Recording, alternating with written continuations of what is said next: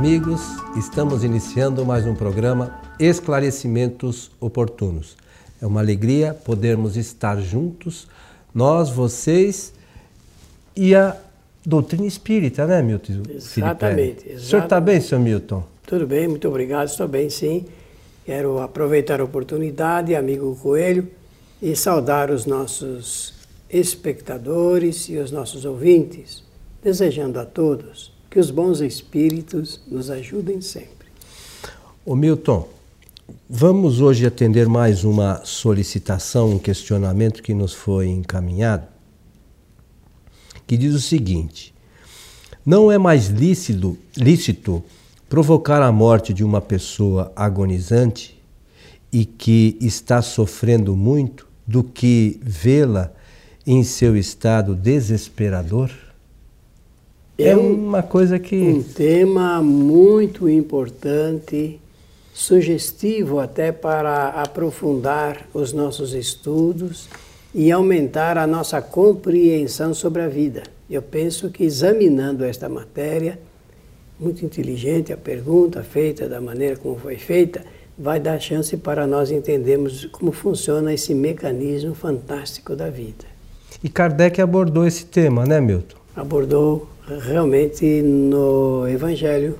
Evangelho segundo o Espiritismo. Segundo o Espiritismo. E nós temos uma referência dele aqui, depois nós podemos até fazer a leitura no seu item, no capítulo 5, item 28. Que é um capítulo importantíssimo da literatura espírita. É, é um verdadeiro tratado, esse capítulo 5 do Evangelho. Ele envolve várias, vários temas, questões é, subquestões que Kardec foi alinhando ao tempo em que ele foi escrevendo o livro em 1864. Extraído, evidentemente, inspirado, penso que é melhor dizer assim, é, de uma passagem de Jesus, de uma frase de Jesus, de um dito de Jesus e de um grande ensinamento. Bem-aventurados os aflitos. É interessante, né? Para a gente pensar bem. Mas vamos fazer a leitura aqui do que diz o Evangelho, Milton, só para a gente fazer ter, ter uma ideia. Quem vos daria o direito de prejulgar os desígnios de Deus? Não, desculpe, não pode ele conduzir o homem até a borda do fosso, para daí o retirar, a fim de fazê-lo voltar a si e alimentar ideias diversas das que tinha? Interessante, né? Ainda que haja chegado a um, ao último, ao último extremo um moribundo, ninguém pode afirmar com segurança que lhe haja soado a hora derradeira. A ciência não se terá enganado nunca em suas previsões?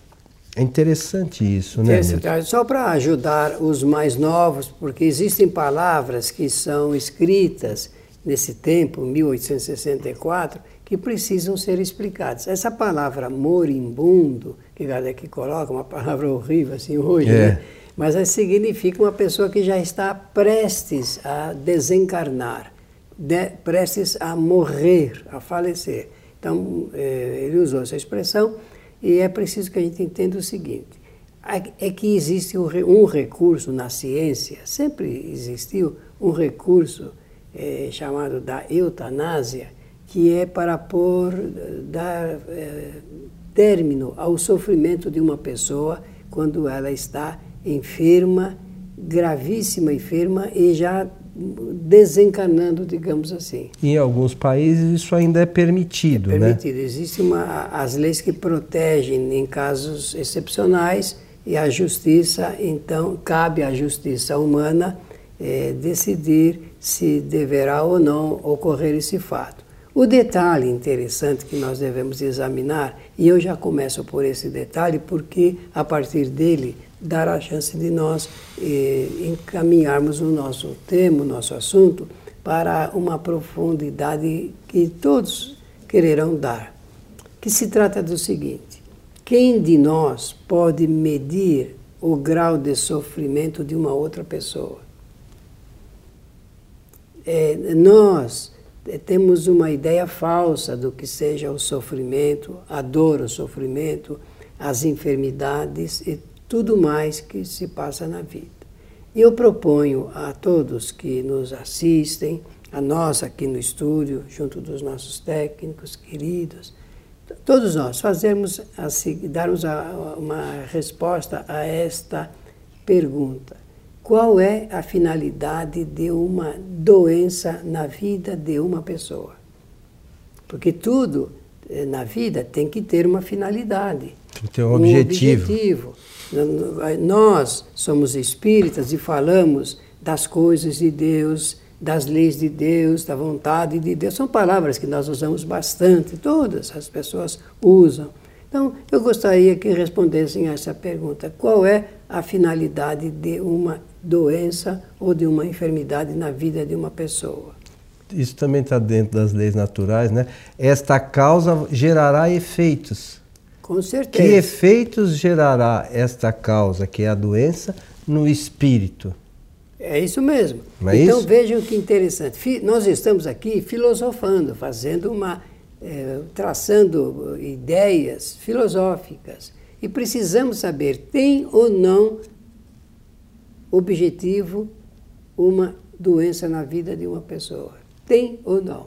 Eu tenho certeza que todos vão responder: ah, deve ter, porque Deus não deixaria ninguém passar por esse grau de dificuldade sem, sem nenhuma sem nenhum objetivo. A segunda pergunta que eu quero fazer, então, é esse. E qual seria esse objetivo? É, só lembrar, né, você falou de Deus não deixar a gente passar por problemas que não sejam necessários. É, porque um dos atributos de Deus é ser infinitamente bom. Não é. faria nenhum dos seus filhos sofrer se não tivesse uma necessidade útil para a encarnação dele, não é se, isso? Olha, se nesse caso, nós estamos discutindo aqui filosoficamente, se nós optarmos por, pelo outro lado, então nós teríamos que dar uma, um atestado de incompetência para Deus. Pedir licença a ele, olha, eu quero entregar a você um atestado ao senhor, um atestado de, de incompetência. Mas não, tudo na, na vida obedece rigorosamente uma justeza das leis. Uma lei está encadeada com a outra, até, a fim de atender, você falou bem, propósitos da lei de causa e efeito. Causa e efeito. Pois bem, eh, os estudos espíritas nos remetem à seguinte conclusão: a, a, as enfermidades funcionam, enfermidades só para espírito encarnado, não é? que espírito desencarnado não fica doente. É, não tem enfermidade, não dor física, enfermidade. porque não. não. tem corpo físico, não, né? Então, Só tem o perispírito, que é matéria, mas é um outro tipo. É um assunto para um outro dia, não é?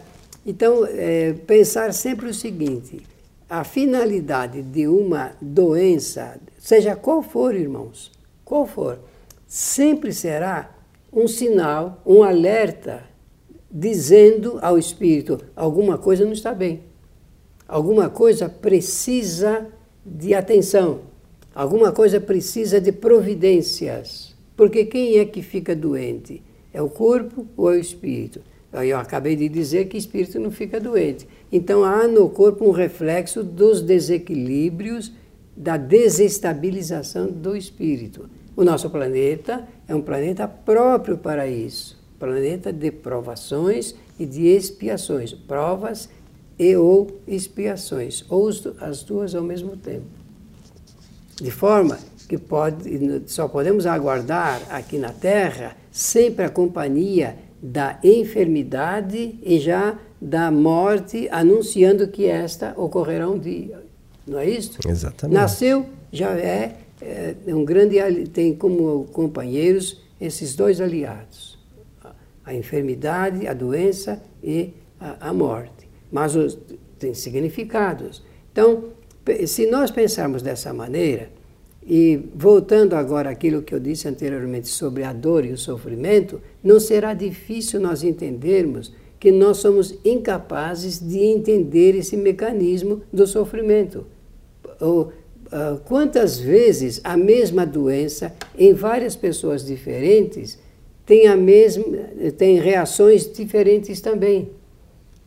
Uma pessoa é capaz de suportar uma doença grave que uma outra pessoa não é, outro espírito não é capaz. É, por quê? Porque isso está na razão direta daquilo que você mencionou, que é a chamada lei da causalidade, lei de causa e efeito, de forma que o ideal seria nós imaginarmos que se uma doença, se uma pessoa tem que passar por uma do, grave doença dessa maneira, assim, nas portas da sua desencarnação, nós temos que tomar muito cuidado com esse assunto ligado a vamos desligar os aparelhos porque realmente ela já não está é, vivendo mais. Nós não somos capazes de, de, de ter essa qualidade de pensamento, saber o que é certo ou errado fazer. Mas, é, essas coisas pertencem a Deus, né? Nós ainda est estamos todos distantes do entendimento dessa do momento final da encarnação de alguém, né? Como é que o nosso amigo espírito falou aí no Evangelho segundo o Espiritismo? Porque a resposta aí... Ah, ele fala aqui na, no primeira quem vos daria o direito de pré-julgar os desígnios de Deus, né? Então, olha, a família está com uma pessoa no hospital, agora um fato bem concreto, bem prático, para nós tirarmos disso um, um, um, grande ensinamento. A família está a, com a pessoa no hospital, ali com essas complicações eh, da medicina, clínicas, aparelho, aparelhagem, e os médicos dizem, olha, não podemos fazer mais nada, agora é só aguardar o tempo e a pessoa, a família não tem o dinheiro para pagar os custos no hospital. E se não tem mais nada que fazer, então a família pensa, não seria mais justo para aliviar, abreviar esse sofrimento, desligar esses aparelhos para deixar a pessoa. Não é isso que, que olha que, que cruzamento de situações leva esse tema proposto aí por esse nosso essa nossa amiga ouvinte. E, e, uma outra questão relacionada a isso, né, Milton, é essa questão do sofrimento. Por que, que as pessoas, às vezes, passam por essas dificuldades, aqui no caso é, da, de ordem física, né? Por que chega a essa é, condição, às vezes, extrema? E quantas vezes a gente já não Todos nós conhecemos pessoas que chegaram a um ponto desse e voltaram e depois passaram a, a ter uma vida normal novamente. Né? Mas a história está repleta de casos semelhantes. Então, nós precisamos tomar cuidado. Isso tem que servir para a nossa observação. É, o Espiritismo diz que, a, que o espírito aprende até os últimos instantes da sua encarnação por menos que ele ache, né? Às vezes a gente encarnado aqui acha que a gente não está aprendendo nada. Né? Então, por isso, quando alguém diz assim, ah, ela está tendo uma vida vegetativa, vamos tomar cuidado com essa palavra, porque o que seria vida vegetativa? O espírito ele pode estar afastado do corpo, mas ele é consciente, ele tem usa o pensamento, a inteligência, a vontade o tempo todo. Então ele está realmente extraindo dessa experiência novos conhecimentos e está se fortalecendo. Só que dentro desse, eh, eh, eh, desse volume de assuntos, eu penso até que você iria mais tarde puxá-lo. Né? Nós temos que aliar, no caso da lei da, de causalidade, aliar aí esse assunto ligado com o livre-arbítrio. O livre-arbítrio. É, há médicos em, em, certos países que ah, fazem a vontade do enfermo. Não é isso? isso? Ou em outros não, há uma proibição eh, legal, então não há possibilidade de praticar a eutanásia.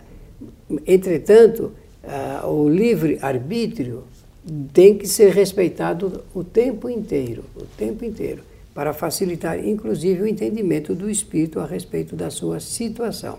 Então, a, a moça aí, a pessoa pergunta, não seria é, mais certo provocar a morte de uma pessoa agonizante? É, quem somos nós para dizer que é mais certo fazer isso?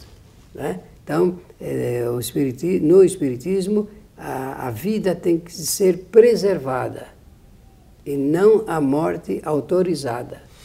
É, e uma outra questão, além do aprendizado, Primeiro que, que também é, esta situação por mais que a gente ache que não está acontecendo nada, para aquele espírito que está aí, talvez essa doença seja a cura do espírito. É, com toda certeza. Né? O espírito está sendo curado com este, quando passa por uma situação dessa. E além do que, é, eu acho, posso, se eu tiver errado, se me corrija, por favor. É, é um aprendizado também para toda a família. É, por extensão por extensão, a, a, família acaba às vezes se desdobrando, é, algumas pessoas se mostram mais afeitas a, a, auxiliar, outras nem tanto. Né? A gente vê isso, a gente recebe muitos e-mails falando disso. Puxa, eu ajudo lá minha mãe que está de cama e o meu irmão não, me, não ajuda. Enfim, acabam aí surgindo algumas possibilidades, inclusive, de aproximação de alguns espíritos que eles não estão na família por acaso também, é. né, meu? Existe uma série de coisas que envolve às vezes uma doença que não é puramente a doença em não, si, ela né? é realmente o ponto de, eh, de, encontro entre os espíritos, é verdadeiro. Então fica fica eh, também sobrando a, um ponto nesse estudo para nós sempre imaginarmos a para quem está passando pela experiência, no caso o enfermo, isso pode ser uma expiação. Por extensão, será uma provação para todos os demais que, que estão à volta. que se ligam de alguma maneira com a situação e como pessoa, as pessoas reagem em função eh, de, desse princípio da solidariedade que deve existir entre os espíritos. Olha, as pessoas dizem assim, é um sacrifício para mim muito grande ter que aguentar isso, olha, está tantos anos na cama, e, ou, ou, qualquer coisa assim. Nós temos que entender é, que todas as experiências são válidas para todos os espíritos. Um está enfermo, mas aquela situação ela desencadeia uma série de outras situações para ajudar a todos é, que estão ali unidos pelos laços da família. É, é bastante importante essa, essa nossa atenção para isso, né, Milton? Porque a todo momento existem possibilidades de, de, de, nós trabalharmos o nosso crescimento. Então, às vezes em pequenos detalhes a gente não percebe, mas a gente às vezes perde a oportunidade de ter um aprendizado por se ficar numa situação cômoda, né? não, não tentar participar de uma forma mais ativa, sobretudo num caso desse. Você ainda mencionou da parte financeira. A parte financeira, se todo mundo puder, botava um cadeado no bolso para não ter que tirar dinheiro, né? Mas às vezes é necessário, às vezes é a diferença claro. do, do, daquela pessoa continuar a vida e seguir em frente e o dinheiro a gente ganha de novo, né? Se é tão necessário assim, mas a gente não pode esquecer desses detalhes, como você mencionou, que nós temos que fazer tudo para preservar a preservar vida. Muito embora a gente saiba no momento que nasce que um dia a gente vai desencarnar, mas enquanto a gente estiver vivo, temos que procurar é nos manter obrigação. vivos, não é isso? Olha, eu gostaria de mandar um recado, Coelho, também para as pessoas que já passaram por esse drama, porque é um verdadeiro drama, é, de, família, sobretudo, e que tiveram que autorizar uh, o desligamento de aparelhos para permitir é, isso que nós estamos chamando aqui de término da vida, da, da, da agonia. É, lembre-se, lembre-se, é, quando nós fazemos com boa intenção tudo na vida, tudo, absolutamente tudo, e depois de termos feito todo o possível para preservar a existência, não esqueçamos, não esqueçamos de que existe uma lei que reúne depois novas oportunidades, a lei da reencarnação. Nós temos, eu falo isso porque existem pessoas que ficam depois traumatizadas sobre os efeitos do remorso. E o remorso não é bom. Meu amigo Milton, estamos chegando ao final de mais um programa Esclarecimentos Oportunos. É, eu acho que esperamos ter contribuído, contribuído para o entendimento da questão. É, essa é a visão espírita, mas como dissemos, existem alguns países aí em que a eutanásia é permitida, é autorizada, às vezes o próprio doente pede para abreviar, abreviar a sua vida, enfim. Mas a gente, a visão espírita é diferente. Temos que preservar a vida, não é isso? Exatamente. Meu amigo, estamos chegando ao final deste programa Esclarecimentos Oportunos. Bem, só resta agradecer a atenção e a generosa é, é, cuidado que as pessoas têm em encaminhar aqui para o nosso programa as suas questões e que os bons espíritos nos ajudem sempre. Queremos lembrar que a nossa casa, a Sociedade Espírita Francisco de Assis, tem as palestras públicas às quartas e sextas-feiras, e as palestras das sextas-feiras são transmitidas ao vivo pelo nosso site tvfraternidade.com.br. Então, todas as sextas, a partir das 19h30, é só entrar no nosso site ou também pelo Facebook, Facebook do programa Transição. É só clicar lá, tem o link que você vai direto para a transmissão ao vivo. A você que esteve conosco, o um nosso abraço e até o nosso próximo encontro.